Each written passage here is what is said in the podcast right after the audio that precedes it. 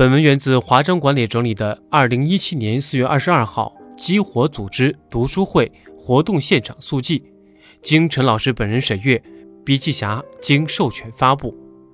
如何打造组织面向未来的能力呢？我从组织管理这个角度发现，不受环境影响的优秀企业都有四件事做得非常好：一、增长型组织的思维。以往我们没有太关注一个事情，是组织实际上是有思维的，他们会习惯性的形成对一些事情的判断，我们称之为思维。习惯说不可能是一种思维，习惯说这个可以试试也是一种思维。组织当中很重要的惯性思维就是你是增长型的思维还是非增长型的。增长型和非增长型最大的区别就是今天最多人讨论的 KPI。如果仅讨论 KPI 是非增长型的思维模式，如果不局限于 KPI，常常以超越 KPI 的方式去工作，我们称之为增长型的思维方式。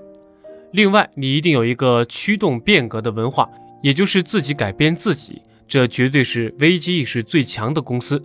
我们最难的就是不断的挑战自己。我现在就怕两种情况，一种情况是什么没有就放了，另外有的时候不放也是比较可怕的。所以，像孙涛然这样有六次创业，拿起放下，拿起又放下，而且能够成功的是不容易的。自驱文化恰恰是孙总这样的，不断的超越自己，不断的放掉自己，这是第二点。第三点是符合规律的企业逻辑，你必须符合规律，这一点很重要。这些词我个人不太用，比如跨越，因为我觉得这还是一个有难度的。像超越这样的词，也许我会接触。但跨越我比较少用，我其实是希望大家回到最基本的规律，管理不确定性的能力。我用两个公司去说这一点，看我说的人知道，我有一个三十年只研究五家公司的研究计划。我在二十年前选了这五家公司，他们现在还活得很好，说明我们当时选择还是比较准的。在第一个十年当中，这五家公司都走得非常漂亮，因为他们在追求规模的时候做得非常好。第二个十年的时候，这五家公司遇到了一些关于创新的难题。前两天，其中一家来找我说遇到一个很大的瓶颈，你的意见是什么？我告诉他，在二十年当中有三件事情你没有去做到，所以现在相对困难。哪三件事情呢？其实就是华为做的三件事。第一，就是你能不能真正的自我批判。华为为什么在第二个十年非常强劲增长？其中第一点就是能不能自我批判，其实这一点很关键的。第二，没有成功，只有成长，这也是非常重要的。就是你能不能面向未来，而不只是看过去。所谓的面向未来，很重要的就是把你所有的持续的商业模式都和未来做相应的讨论。第三个非常重要，就是危机意识。第三句话。在华为会变成实实在在的公司的习惯，但是我们很多企业当中只有理念，这就是两者的区别。理念上的调整是不难的，但我们转型一定不能成为理念，一定变成行为。如果理念改变行为，最重要的考验是什么呢？就是革自己的命。第二个案例，当我们在谈新零售的时候，亚马逊已经把它变成现实了。为什么做这样一个努力呢？或者为什么做不到这样的结果呢？是因为他一直以来都有一个很明确、清晰的指引，这个指引就是说，怎么能够回到消费者真正关心的事情当中。每个人买货的时候到底想什么？他们是从这个角度不停的讲。我用两个案例告诉各位，这些企业不受环境的影响，是因为他们把四件事情全部做到了。每件事情怎么去做，我在书里做了详细的解释，这里不再介绍了。组织功能的三个根本性的改变。想办法驾驭这个不确定性，组织就有一个巨大的改变，即你的功能要从管控变成赋能。如今所有的东西都可以数字化、信息化跟公开化，因此管控可以通过技术手段去解决。当管控可以通过技术解决，组织真正要做的事情是让组织的每个成员具有创造力。组织一定要赋能，从管控变成去做教练，变成帮人家成长。这里就出现三个根本性的变革。这三个根本性的改变，某种意义上讲是交给管理者回答的问题，而我们在实践当中，很多优秀的企业其实已经做到了。《激活组织》这本书就是从这个角度探讨他们是怎么做到的。一百年来的管理理论一直强调的是分工带来的效率，但实际的运行中，效率来源于协同。由分工转向协同的时候，效率从哪里来？以前我们的效率太多源自于成本和附加值之间的关系，但今天更多还是要来源于绩效，来源于效能。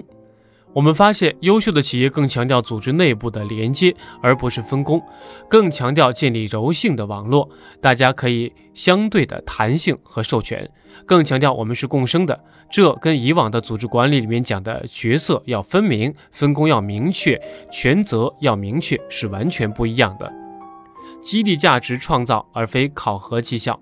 我们在今天的核心是价值创造，而不再是考核绩效。如果你去做考核绩效，人的创造是要被禁锢掉的，因为我们的工作习惯就是你的指引是什么就做什么，你考核什么就做什么。从考核绩效到激励价值创造的转变中，对人员的要求也都变了。我们看到华为和海尔的说法也都在不断的改变，这也是一个神奇的地方。新文化。在新文化方面，优秀企业不是做绩效的驱动，而是价值观驱动。我们做思考的是真正的一种普世的思维方式，而不是组织特色或者说中国特色。然后他们会非常清晰的知道理念和习惯怎样的去调整。我分享一个阿里巴巴的小案例：一个领导派他的助手去改 PPT，他的讲话是早上九点，这个小伙子改到半夜三点。然后早上七点就到了现场，他毕业才八个月就可以这样的拼命去做，所以各位不要用你的逻辑看待九零后、八零后，他比你其实还拼。我看那个小伙子的精神状态很好，去问他你不累吗？不难过吗？你不觉得这个要求太过分了吗？他说：我觉得我给老板做的 PPT 很好。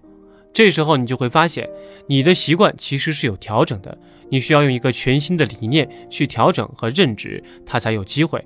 这也就是为什么我们看阿里巴巴跟很多企业不太一样，它有一些很特殊的东西，确实需要我们去研究的。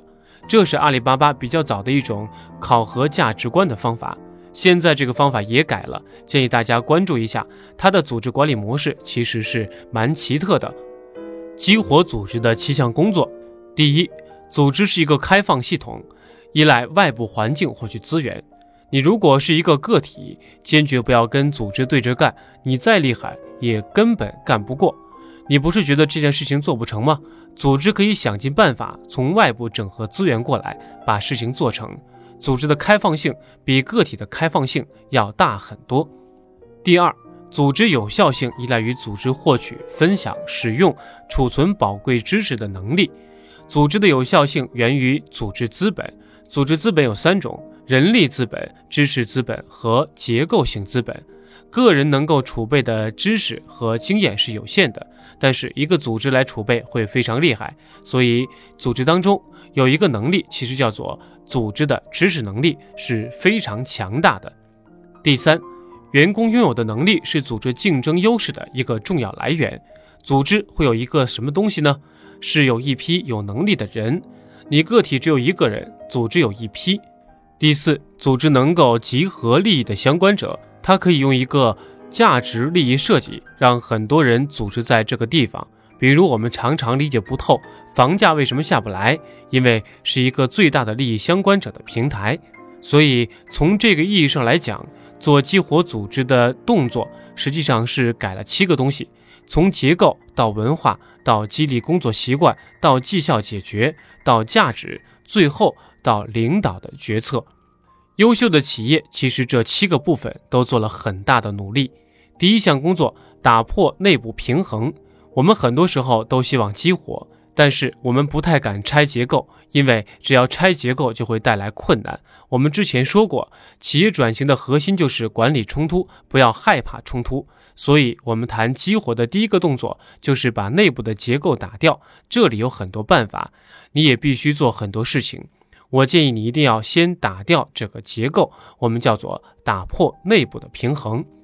第二项工作，基于契约的信任，在激活组织当中，我们一定要建立一种真正的信任。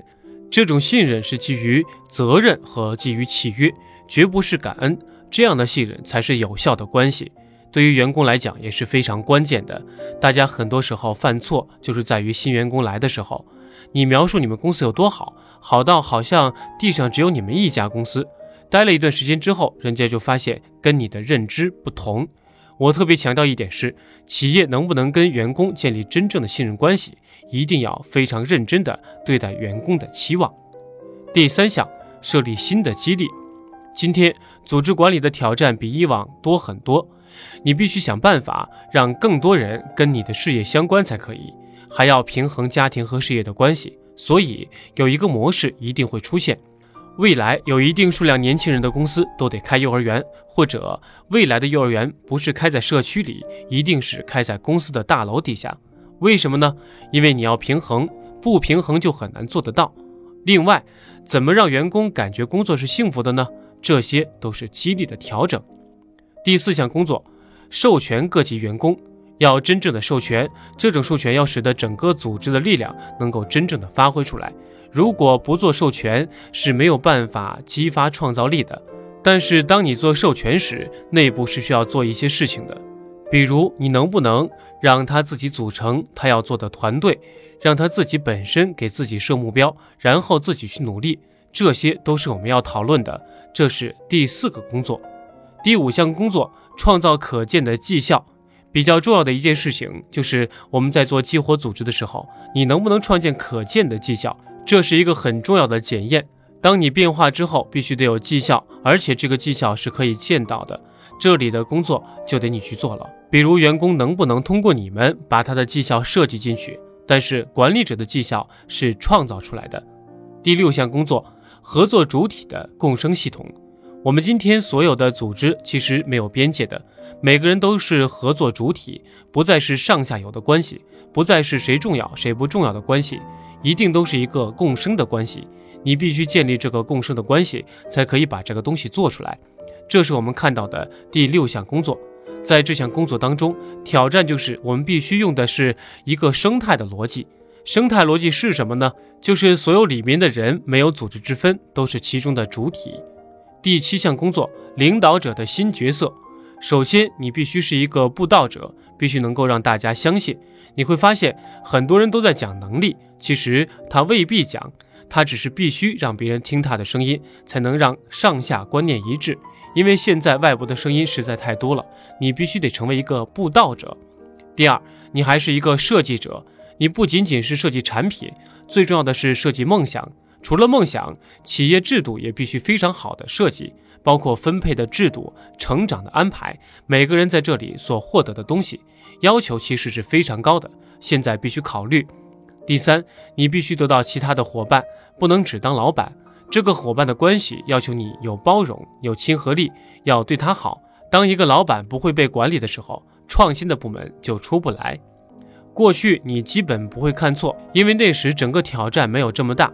可是今天没有感受，不能做出新东西，所以你得服从他，让他认为方向上接受他，去成为一个被管理者。这个挑战非常大。从我个人角度看，第七项工作特别难，因为这里实际上是改变管理者自己。这是一个英雄辈出的时代，更是一个集合智慧的时代。如果企业能够集合智慧，在共同的平台上创造价值，我们当然可以驾驭这个不确定性。而且在变化当中，你的成长会变得更漂亮，这也是我们对企业一个美好的期待。